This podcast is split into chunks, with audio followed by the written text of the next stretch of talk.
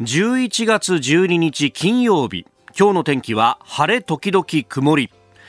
日本放送飯田浩二の OK 工事アップ。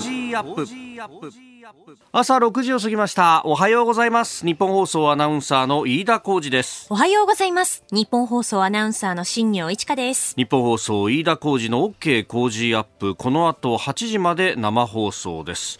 あの昨日は朝番組をやってそして少し休憩した後にですね、はい、えー、夕方もまた番組があると、うん、えー、辛坊治郎さんのね、えー、ズームそこまで言うか木曜日はお手伝いということでね、えー、出演をしたわけでありますけれどもあのちょっとねあの辛坊さん木曜日まで来ると疲れてくるわけですよ、はい、で疲れてくるとどうなるかっていうと、うん、えー、無茶ぶりをしてくると。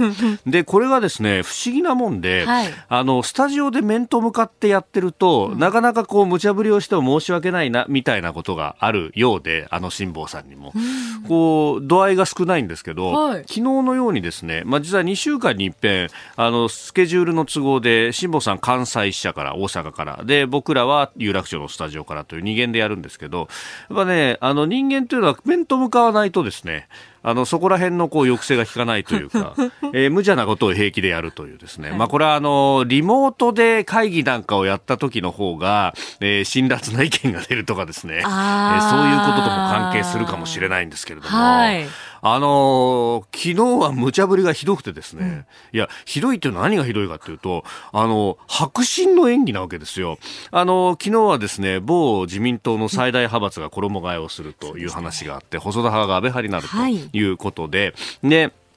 まあ、あの、私のものまねのですね、俺何、仕事何やってんだろうなって感じなんですけど、その、あの、数少ないレパートリーの一つに安倍晋三さんがあるというところで、はいええ、で、普通だったら、あの、なんか冗談めかして振ってくるんですけど、うんうん、昨日はですね、妙に迫真の演技で、まるであの、かつて辛坊さんが土曜日に全国ネットで担当していたウェイクアッププラスに、えー、内閣総理大臣である安倍さんが来て、で、その安倍さんに対して質問するみたいな感じで、あの、若干の前振りもありながらですね、かなり真剣な様子で聞いてくるわけですよ。で、若干の前振りのところで私もこう時間があるもんですから、はい、そこで、お、そのテンションで来たかと思うと、俺もこう本気でやんなきゃなんないと思ってですね、こう、こう妙に肩に力が入って、で、そうかと。で、あの、話のネタ振りは、えー、林芳正、あ新外相についての話で、はいえー、まあそのね、山口で安倍さんと林さんというと、もうお父さんの代から、えー、中選挙区時代にはしのぎを削ったみたいな話から入ってですね、何聞いてくるんだこれはと。えー、しかもそれに俺はモノマネで返さなきゃならないぞと。あくまで飯田さんのモノマネですからね、そうそうそうそう。で、あの、もう僕も真剣にですね、はい、ただ、あ、きっとこういう、そういうこうね、センシティブな振りをされた時のお安倍さんは、えー、当たり障りのないいところで返すだろうなというふうに思って、えー、まあ、林さんはですね、非常に、えー、能力のある方で、みたいな話をしたら、目の前の増山さんがすごい慌てるんですよ。これやばいと。多分、あの、本当に勘違いする人が出ると思ったみたいで。そうですよね。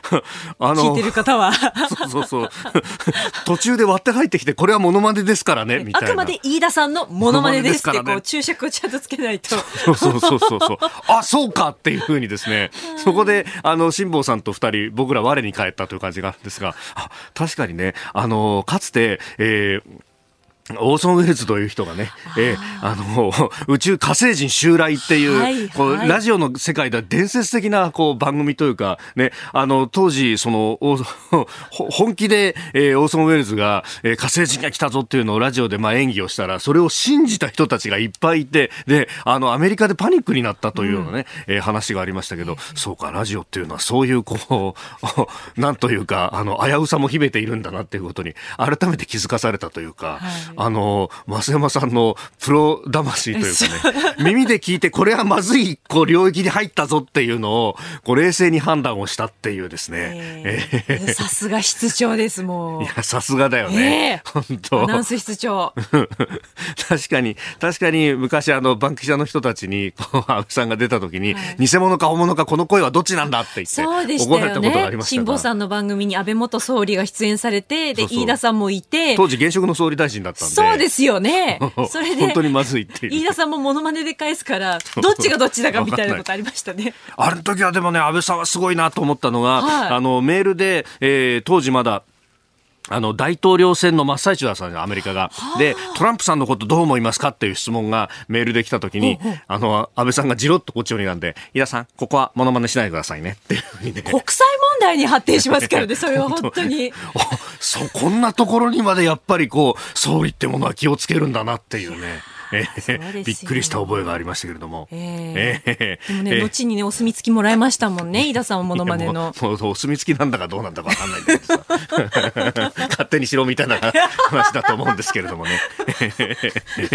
えー、そんな、あの、関西社から今日は、えー、6時間後には宮崎哲也さんがね、あ、12時間後か、さっき、だ辛坊さんが出た12時間後には今度は宮崎哲也さんが登場と、もう関西社が八面六臂の活躍という感じで、えー、やりますんで、えー、ぜひこの後、もう間もなく6時半頃からのご登場となります。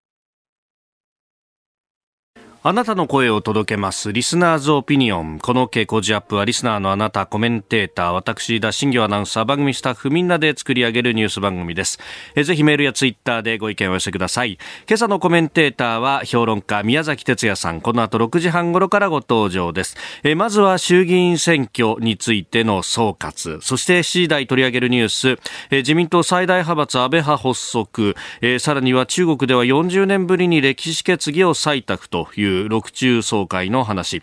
えー、そして介護保育士の賃金の引き上げなどを経済対策に政府が明記すると、えー、それから GoTo トラベル来年2月頃再開を検討という経済についてのニュース、えー、そして6 7時半過ぎ7時半頃のニュースキーワードのゾーンでは林芳正外務大臣について。でスクープアップのゾーンでは10万円の給付などなど、まあ、政府の経済対策について考えてまいります。ここが気になるのコーナー、スタジオ長官各紙入ってまいりました。今日はまあバラバラという感じですが、えー、西が一面トップに取っているのが、中国共産党の第6回、えー、総会、えー、第19期中央委員会第6回総会、6中総会、あるいは6中全会というもの。えー、産経と、それから日経が一面トップですね。えー、第3の歴史決議を採択、そして産経の一面トップは、終始3期目固めるというふうに一、えー、見出しを取っております。まあ、これについて後ほど、えー、今日のコメンテーター宮崎哲也さんとまた深めていこうと思っております。でそれからですね、えー、毎日新聞は一面トップで GoTo 再開1月中旬以降ということです。あの昨日あたりですね、えー、東京新聞かな、だからあの共同通信もそうかもしれませんが、えー、2月っていうような文字が出てましたが、毎日は1月中旬以降と出てますね。まあ、1月中旬から2月の再開を検討すると、まあ、あのワクチン接種だとか、えー、あるいはあ検査の陰性証明を利用するという条件。で、えー経口薬の実用化を見極めるんだということであります。これね、何も緊急承認かというふうに言われておりますけれども、まあ、これによって、ね、今はあの抗体カクテル療法、まあ、点滴をするものしかありませんけれども、より簡素に、えーえー、重症化予防ができるということになってくれば、えー、そういった道も開けるというあたりであろうと思います。で、えー、それと、まあ、あの関連してというかですね同じような話で読売新聞一面トップイベント人数上限撤廃へという、えー、政府の緩和案について、えー、出ております。ただあのこれ条件があってワクチン検査パッケージを利用するとでただこれを利用すれば緊急事態宣言が出ていても定員の100%入れることができるということになると、え、イベントのね、えー、かなりうん正常化というか、まあ、以前に戻ることができるんじゃないかと。で、このワクチン・検査パッケージなんですけれども、まあ、ワクチンの接種証明、あるいは、えー、検査の陰性証明、えー、これをどちらか一つ、あるいは両方持っていればというような形にするものと。で、あの、ワクチンのですね、接種証明に関しては、あの、ね、えー、それこそ、あの、シールを貼るような形で、台紙にね、あの、接種してもらうと、その、おまあ、あの、注射のシールを貼ってもらうみたいなことは、まあ、持ってますけれども、まあ、これをどうやってアプリ化するかっていうのは、まあ、諸説あると、まだこれは実用化に至っていないというところで、え一方で、この検査の証明の方は、まあ、あの、なりすましの問題がこう出てくるというところで、まあ、それをこうどうするかっていう問題が、まあ、一つありそうだと。まあ、これは、あの、実際にですね、もうこの、実証実験でやっているお医者さんなんかに、えー、話を聞くと、まあ、あの今、ね、検査キットなどもいろいろ薬局などで売られておりますけれども、まあ、これ10月以降は、えー、政令が変わったりなんかして、えー、基本的にきちっとした効果が、あ効果というか、えー、検査のね、結果がきちっとしたものでなければ、もう売ることができないということになってるんで、まあ、そこの部分は、まあ、薬事承認がされたものであれば、えー、あの検査の結果に関しては信用できると、ただ、えー、それが本当にその目の前にいる人が検査したものかどうかっていうのが、えー、自分で、まあ、あの検査をすると、家で検査をしてきて、これであの陰性が出たんですっていう形にすると、なかなかあの第三者的に認証ができないという、ここをどうするかっていうところで、まああの例えば大規模なイベント会場なんかだったら、まあ、5分ぐらいで、えー、検査が結果が出る抗原検査をやると。でそれをお医者さんなりがお墨付きを与える形で、まあ、顔写真とともに認証するというような仕組みを作ったりとかですね、まあ、やりようはいろいろあるだろうということは言われておりますが、まあ、あのこの辺どう組み合わせてやっていくのかっていうのはこれからになると思います。ただようやくイベントでお客さんを入れることができるぞっていうふうにね、えー、なってってくると、まあ、これ、ここの部分も実は裾野ものすごく広かったりすると、まあ、大道具さんだとかそういうこう周辺の産業なんかも含めると、えー、結構な人数の方々がこう出てくるということで、まあ、この辺あの19日あたりに専門家の意見を聞いた上で今月下旬早い時期に適用するということであります。そうするとね、ちょっと日本シリーズは間に合わないかもしれないですけれども、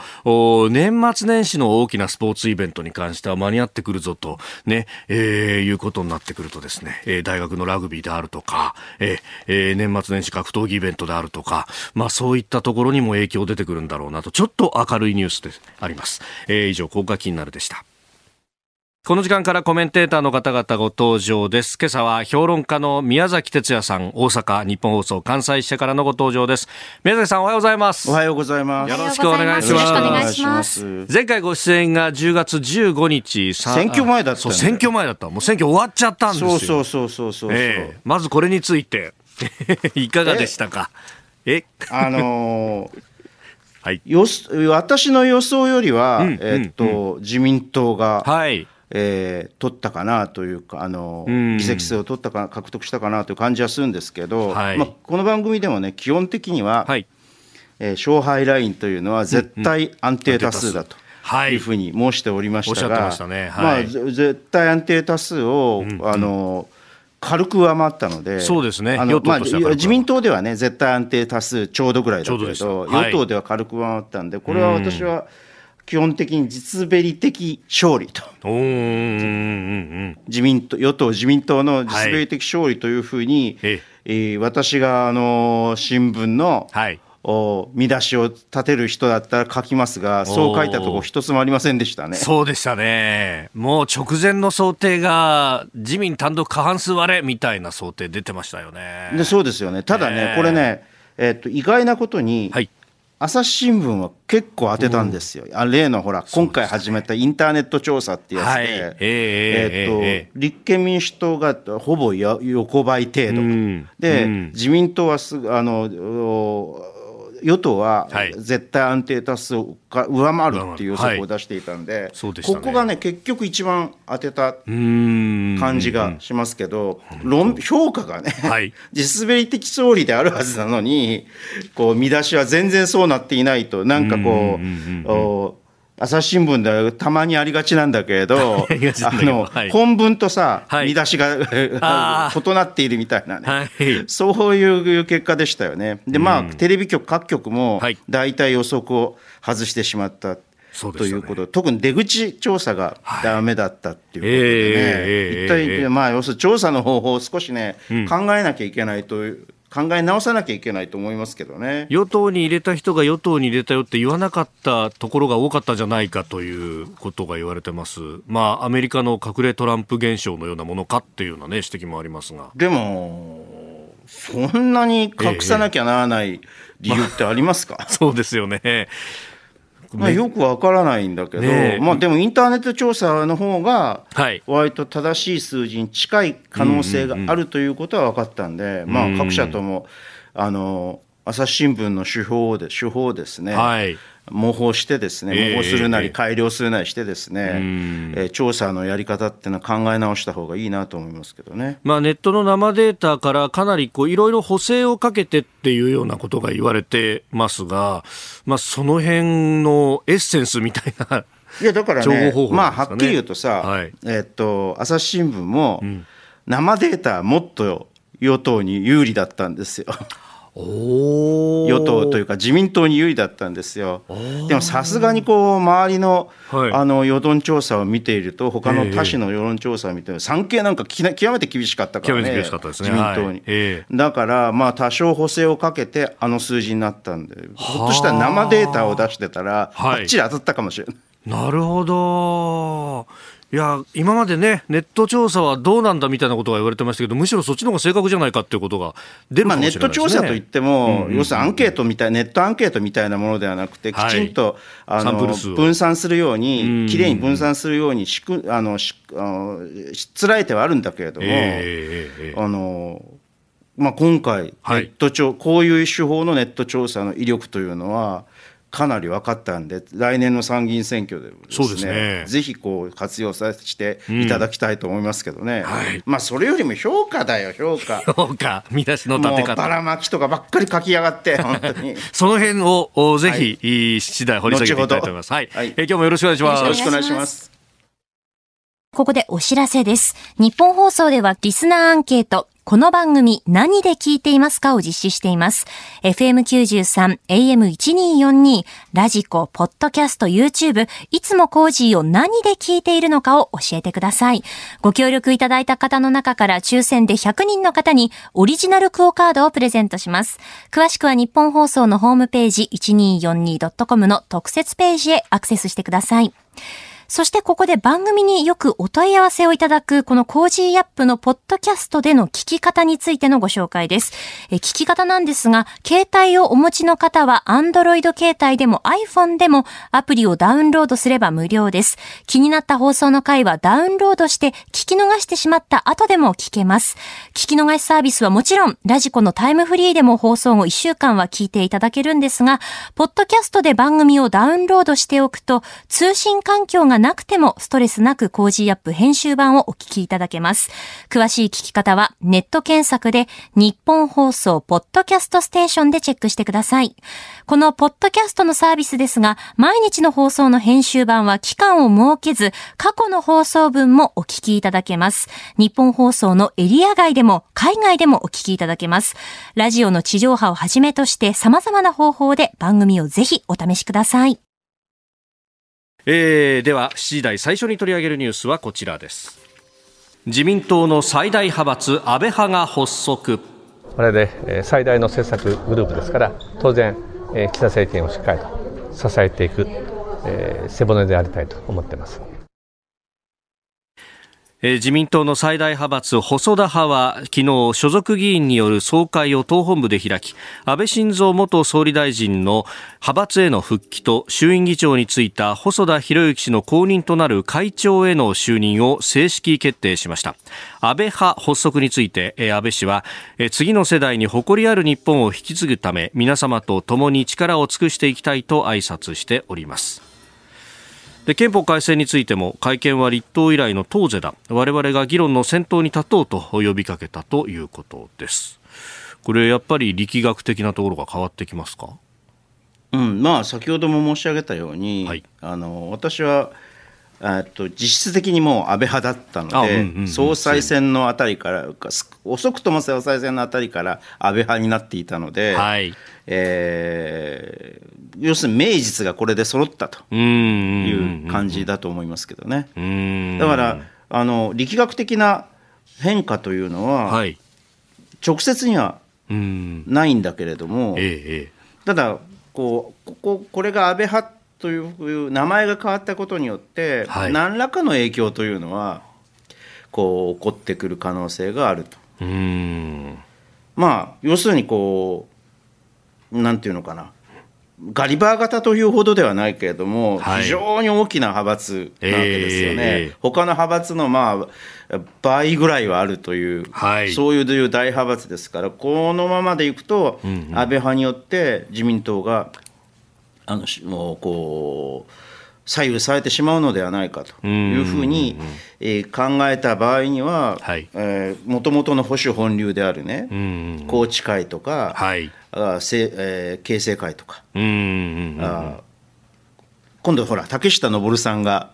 あのえー、あ竹下渉さんが政界引退されるから、も茂木さんが会長になられるそうですから、そうですね、あの9月に、えー形成会は、うんうん、えー、っと茂木派になると。なるということなんでしょうけど、まあ、そうでしょうね。竹下渉さんはあの9月に亡くなってしまったということで旧竹下派というふうに今表現してましたが。ごめんなさい、えー、っと7月に政界引退されて9月に亡くなったわけですよね、でそのままどうなるんだろうと思ってたら、はい、えー、っと茂木まあ、予想通りこれも予想通り茂木さんが引き継がれるということで、まあ、ここら辺の、ね、保守本流系っていうのがどうするかっていうのは考えない、はい、まあ、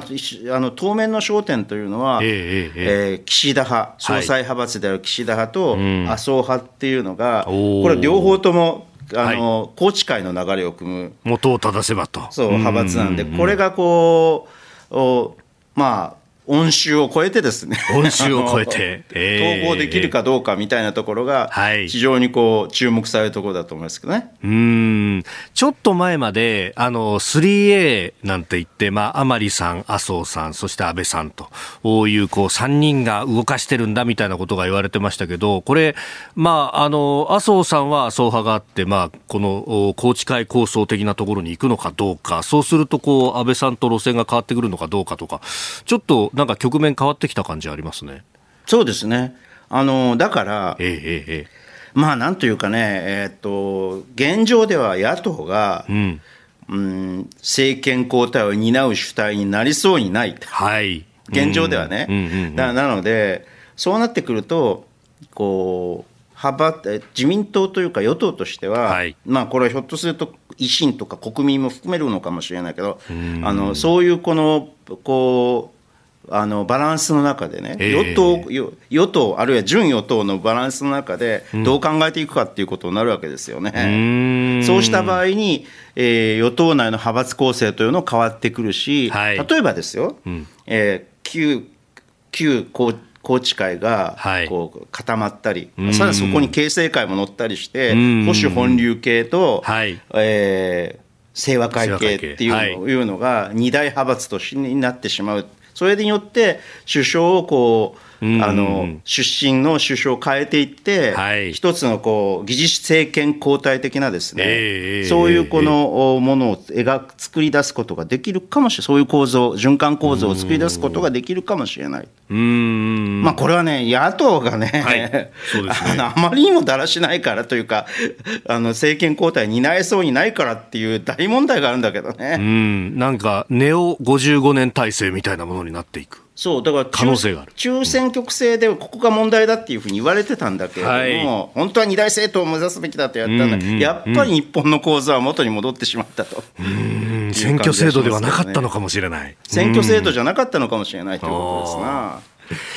えー、まずはあ自民党の最大派閥、えー、安倍派発足というニュースを取り上げました。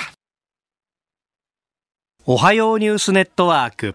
取り上げるニュースはこちらです中国で40年ぶりに歴史決議を採択。習近平氏3期目へアピール。中国共産党の重要会議である第19期中央委員会第6回総会は11日党100年の歴史を総括する歴史決議を採択し閉幕しました。歴史決議をした指導者は毛沢東、鄧小平に続き習近平国家主席が3人目で40年ぶりです。異例の3期目続投に向け習近平氏が足場がさらに固まったと見られます。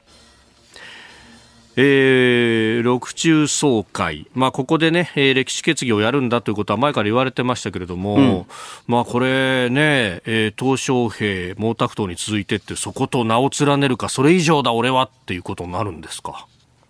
あのー、歴史決議の特徴っていうのは、はい、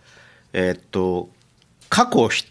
定、批判するんですよ。過去を批判する。毛沢東も、はい、の歴史決議も、まあ、この過去の路線っていうものをの誤りを革命に一厳しい損失を与えたとかって非難して否定して新しい路線を自分たち新しい路線をこうやっていくんだっていうことそういうこの性格があるんですね。だから小平も、はい、まあ簡単に言うと毛沢東の文化大革命というのが誤りだったと。最も厳しい挫折と損失をもたらしたというふうに総括して改革開放路線というのを、はい、お資本主義を大胆に取り入れるという改革開放路線っていうのを、このおに舵を切っていったわけでしょ、はい、そうするとね当然習近平氏は過去の路線、つまり、えー、まあ要するにこのお資本主義路線、資本主義を部分的に取り入れていく大比較的大胆に取り入れていくあるいは国際主義的なものを取り入れていくというようなですね、はい、そういう経済政策主に経済政策を批判するということがあのテーマだったと。でまあどちらかというと社会主義にこの、はい、か戻る。うん。特色ある社会主義というようなね言い方をしますもんね。そうそう。だからまあ毛沢東の時代完全に戻るわけではないでしょうけれども、さすがにそれはあの社会経済の今の体制が許さないから、現体制が。そうけれども、まあ、どちらかというと、復古主義的な感じがしますね。うんまあ、その中でね、えー、共同富裕という理念であるとかがあ最近表に出てき、えー、てますけれども、まあ、国内は不満も高まってるなんて言われますね、それをこう吸収するために共同富裕と。いうことを言い始めたんだと思うんですけど、まあ、あの習近平政権ってねもともとのこの一つのテーマっていうのは調和のある社会経済若い社会っていうのをあ、はい、あのテーマにしてたわけですよ。えー、でもこう成長どんどん成長していく傍らで格差はどんどん広がっていったわけですよね。調和を歌いながら格差が広がっていった。はいだから成功しなかったわけだよね。果たして共同富裕っていうのがああの看板だけに終わらないのかっていうのはありますけどね。うんまあ、その辺をこうある意味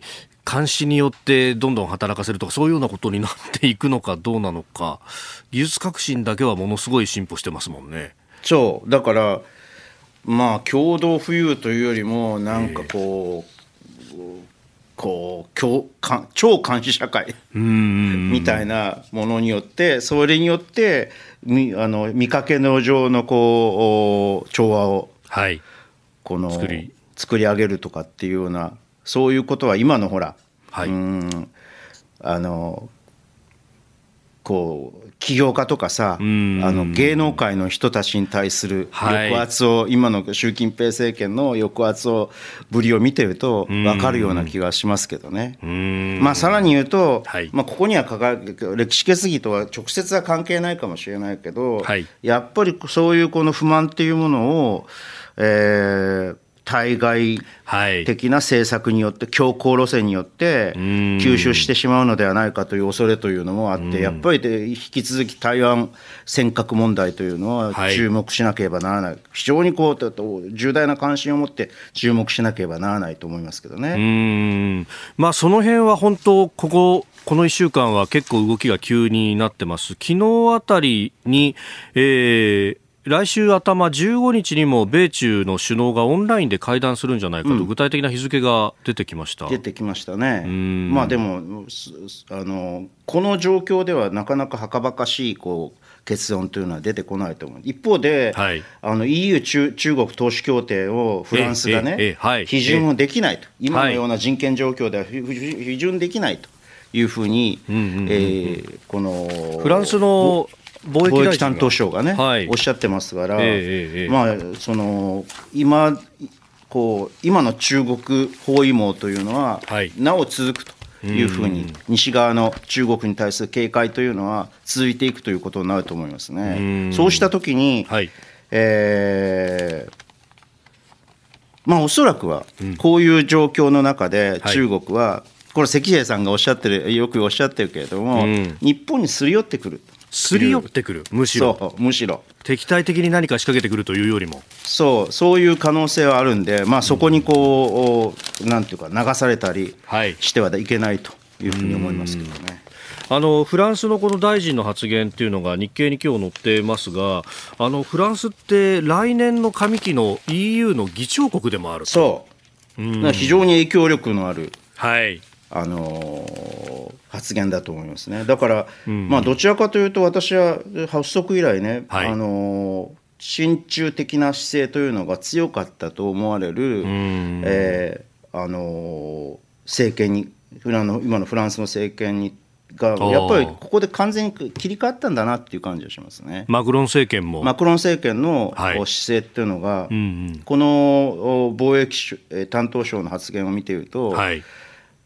特にコロナ禍以降は変わっていったということが言えると思いますね、まあ、折しもあの台湾に EU のね、えー、議会の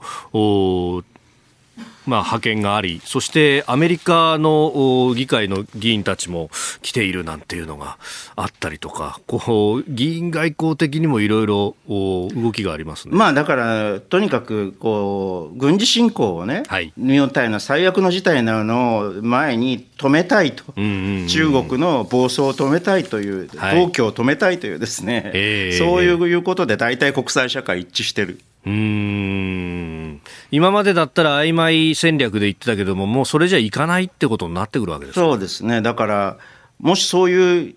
あの最終的には軍事侵攻もあり得るというような対応を、に対して、国際的に本意を促していくと、はい、いうことになるんじゃないでしょうかね。うんだからね、北京冬季オリンピックもありますしね、そうですよね。そこを含めて、中国がどのように変わっていくか、はい、変わることができるか、変わらなくて、うん、えーうん、敵対し続けるかとい。うことが、はい、ああの見極めが重要になってくるんじゃないでしょうかね。だからそれそういった意味ではね、歴史、はい、この歴史決議はね、ええ。えー、よくないね。よくない。不安を。はい、あの禁じえないですね。うん。このまま突っ走るんじゃないかと、これやっぱりオリンピックの後そして党大会はあ来年の、まあ、後半だということが言われてますが、オリンピックが終わった後っていうのは、一つ山になってきますか、まあ、一つの山になってくる可能性がありますね。だからそこでどう、はい、まあ、こう習近平体制そのものがどうなっているのかっていうこうところもあって、まあ、やっぱりそのの間でこう試行錯誤するわけですよ、あの日本にすり寄ったりさ、いろいろやろうとするわけですよ。で日本との関係でいうと、それこそ習近平氏の国賓での来日っていうのは、これ、消えたわけではなくて、ペンディングになり続けてますよね。うんまあ、ちょっと当面は私は難しいのではないかと思っています。うんさまざまなメッセージを発してしまうことになってなるからね。うんこう世界的にこういう状況のもとで、はいえー、国賓で来日していただくというのはちょっと、えー、この時点では誤ったメッセージを国際的に発してしまうことになるからね。なるほど、まあ、あの対中国というよりは、それはまあ西側諸国含めてってことですね。まあそういうことです。だってそれはさみんなこう台湾尖閣がどうなるかっていうのを、はい、片手を飲んで見てるわけですから。あのそこはあのハードルが極めて高い、まあ、あの近畿は難しいと思いますけど、世界の目として、この台湾海峡であるとか、この台湾をめぐってというのは、ある意味のバルカン半島的になるかっていうところで見てるわけですか？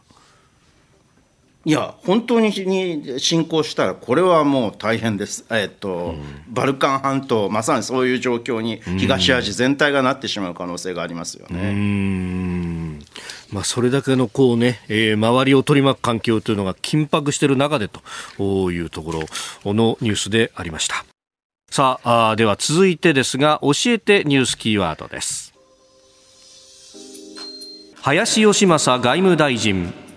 外務大臣に就任した林芳正氏は総理率いる岸田派の、まあ、ナンバー2現在60歳、えー、2012年には自民党の総裁選に出馬した経験もあり、岸田派の中では総理候補として期待する声もあります、東大法学部ご卒業後三井物産に入社。アメリカハーバード大学に留学し、アメリカの上下両院の議員の下で働いた経験もあるということで英語も堪能です。95年参院選で初当選以後5回連続当選、えー、先の衆院選で山口3区から倉替出馬し衆議院議員となりましない当選しました、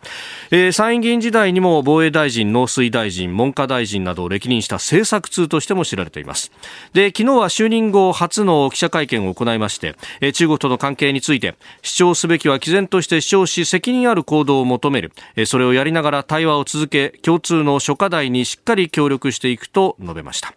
えー、また超党派の日中友好議員連盟の会長を辞職したことも明らかにしまして、えー、職務遂行にあたって無用の誤解を避けるためと説明しております。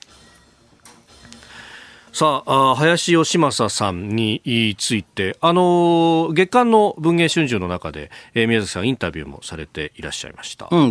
あのそれだけじゃなくて、はい、ずっと若い頃からもう20年来、えーと交流のある人なんで、はい、交際のある人なんで、はい、えーとまあ、大体この人のことは知ってるんですけれど、えー、あの日中友好議員連盟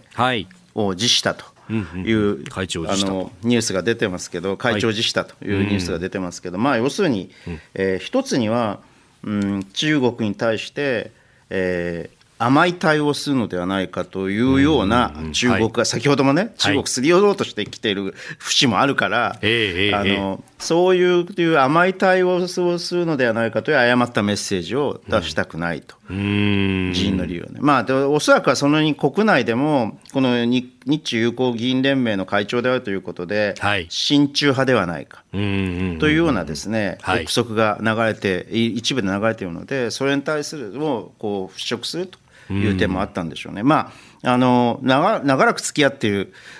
立場とすると、はい、あのまあ、確かに彼は地中派です。中国の今の政府の高官とかっていう、政権の高官とかっていうのは、えー、っと知り合いも多いです。で彼らの出方というのもよく分かっている。いるので、はい、あの地中派ではあると思うんだけれど、えー、えー、っと親中派っていうイメージを抱いたことはなくて私の印象はむしろ親米。あだってまあ、要するに今ご紹介あった通り、ハーバードの大学のケネディスクールを卒業していて、はい、まあ要するに中国の高官とは比べ物にならないほどアメリカの,、あの高官や、えー、共和党民主党とのあの議員との交際付き合い交流というのが大きいわけですよ。だからむしろ親米であって、はい。えー、今のこのバイデン政権の政策であるこう、西側がこうあの、はい、一体となってね同盟関係を関係の下で中国を抑え込んでいくというそういうこの方針というのに背くことは絶対ないと思いますね。うん、その辺のこう空気感というものは、もう肌感覚としてもまあ分かってらっしゃる。ということですよね。まあ、もともと防衛大臣も。まあ、そうでしょうね。防衛大臣もやる、おやりになってますからね。そこら辺はね、はい、えっと、分かっているはずだし。ええー、まあ、あの、いろんな発言を見ていても。はい。その。あの、普遍的価値を守り抜く覚悟。日本の平和と安定を守り抜く覚悟、人類に貢献し、国際社会を主導する覚悟、この3つの覚悟を持って外交を展開して、普遍的価値っていうのは何かというと、はい、言うまでもなく、麻生さんとか安倍さんがおっしゃっていた、いわゆるこの価値観外交というものですよね、まあ、自由。主義。ね、あくまでも。自由で開かれたインド太平洋ってそうそう、ね、そういうそれでを踏襲するというふうにおっしゃっているわけですから、えー、あの中国に対しても毅然として、主張すべきは毅然として主張し責任のある行動を求めると。あの台湾問題について、軽挙、盲導をなして、覇権主義的な対応とはなどは取らないように求めていくということにかに私は変わりはないし、むしろそういう方向方針を、えー、徹底していく可能性が高いと思いますけどね。うん。続いてここだけニューススクープアップです。この時間最後のニュースをスクープアップ10万円給付について考える。第2次岸田内閣の発足を受けて共同通信社が今月10日と11日に実施した全国緊急電話世論調査によりますと18歳以下へ10万円相当を給付する政府の方針について適切だと答えた人は19.3%にとどまりました。また一律給付すべきだは24%年収960万円の所得制限の引き下げが34.7%給付すべきでないが19.8%でした、えー、この時間は評論家宮崎哲也さんと一緒にこの10万円の給付そして岸田内閣の経済政策について考えてまいります。これはメールはツイッター結構いろいろいただくんですよね。子供いなくても困ってる人いっぱいいるじゃないかとか、まあいろいろな話ありますが。あの私は、えっと、給付に関しては、はい、えっと、賛成です。あの基本的には賛成。基本的には。ただし、やり方について、いろいろ工夫が必要だということは言えると思います。例えば、あ日本では、はい、えー、これは何度もこの番組であの強く主張していることなんだけれど、えー、あのコロナ禍の間に、はい、あのこう使われなかった貯蓄の増加分というのが、はい、大体日銀や内閣府の調べで20兆ある。20兆あるんですよね。これ、あの、日銀は強制貯蓄と、つまり自粛措置によって強制的に貯蓄させさせられたと。い。う、そういう意味合いでは強制貯蓄って呼んでるんだけど、その分が20兆あるわけ。はい、で、これを、えー、これからどうやって市場に出していくか、消費という形で市場に出していくかということが、今の日本の経済のテーマ。はいなんだよね。ところが一方で、円安とか原油高によって、ええ。あの諸物価が高騰してきているといううん。これ昨日日銀が発表してましたけど企業の間のね物やサービスの取引をやる、はい、企業物価ですね。8%増なんと 8%40 年ぶりの、ええ高騰だということ第二次オイルショック以来だっていうようなね、見出しが立ってました。だからそういう状況を見ると、例えば、まあ、これはね、あの片方であの片方でアメリカを見るとね、もう6%の,、はい、あの物価上昇を示してるわけですよね、えーえー月次ベースでそんなのが出てますね。そんなでで、えーまあ、これはあの衝撃的な数字なので、こんな数字になってはならないということは間違いない、ただし、日本が本当にね、インフレになるかどうかというのは、まだちょっとわからない、えー、インフレ傾向にあるぐらいのことは言えるかもしれないけど、はい、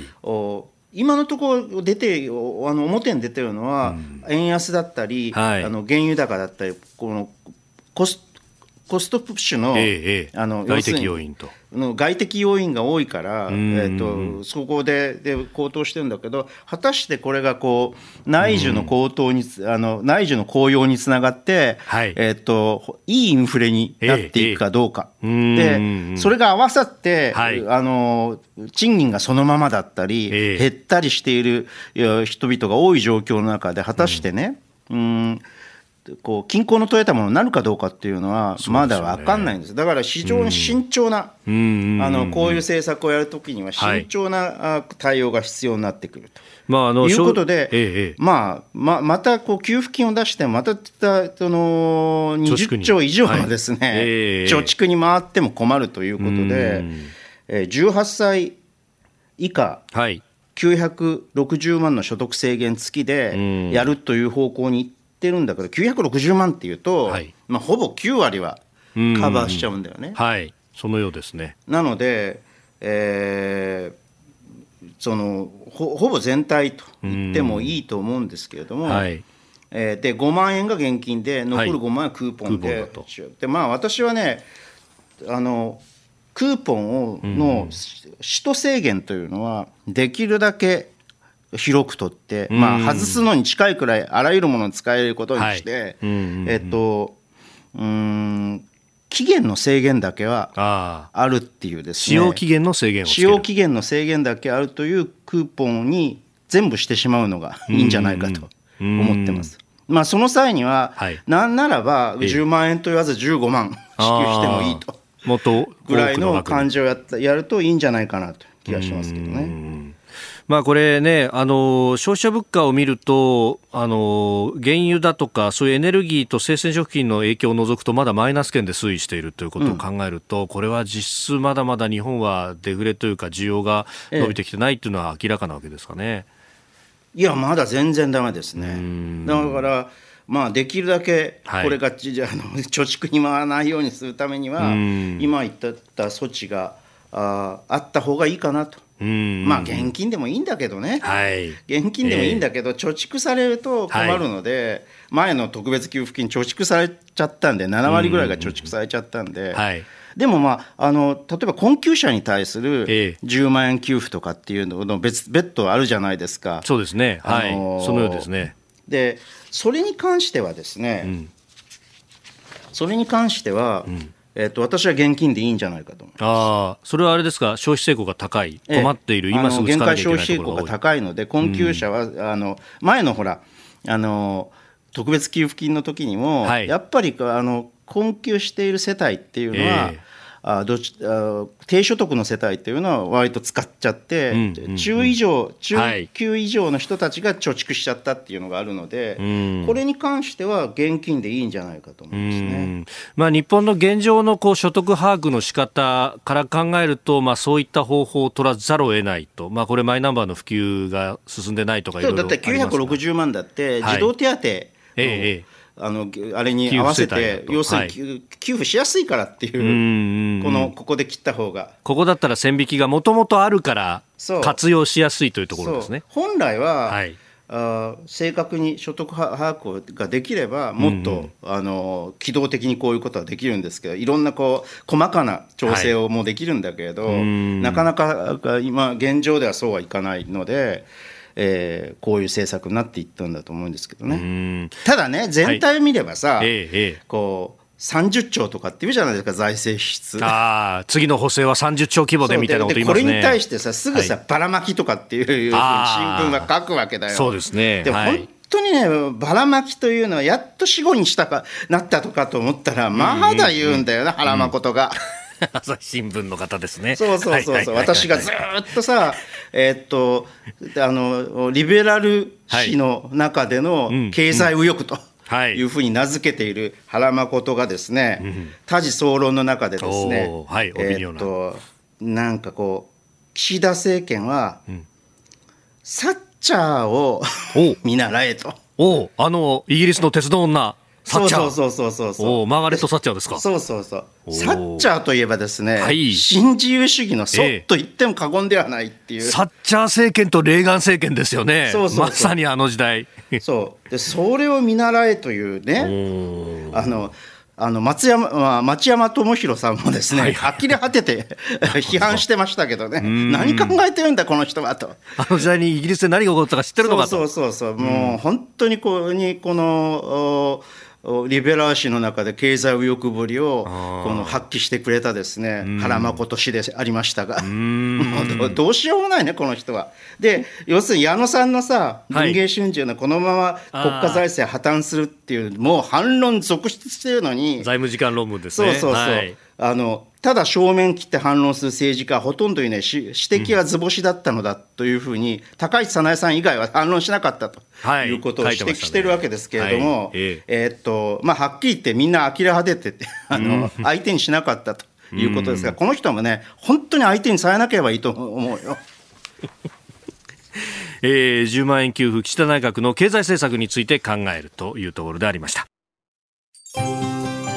今朝もポッドキャスト YouTube でご愛聴いただきましてありがとうございました。飯田浩司の OK Cozy up。東京有楽町ニッポン放送で月曜日から金曜日朝6時から8時まで生放送でお送りしています。番組ホームページではコメンテーターのラインナップや放送内容の原稿化された記事など情報盛りだくさんです。今お聞きのポッドキャストもホームページからお聞きいただけますし私が連載をしています。新業一華のパラスポヒーロー列伝というコラムもご覧いただけます。プレゼントの応募もホームページからできますよ。また公式ツイッターでは平日は毎日最新情報を配信中。ぜひチェックしてください。そしてもう一つ飯田浩二アナウンサーが「夕刊富士」で毎週火曜日に連載中。飯田浩二の「そこまで言うか」こちらもぜひチェックしてください。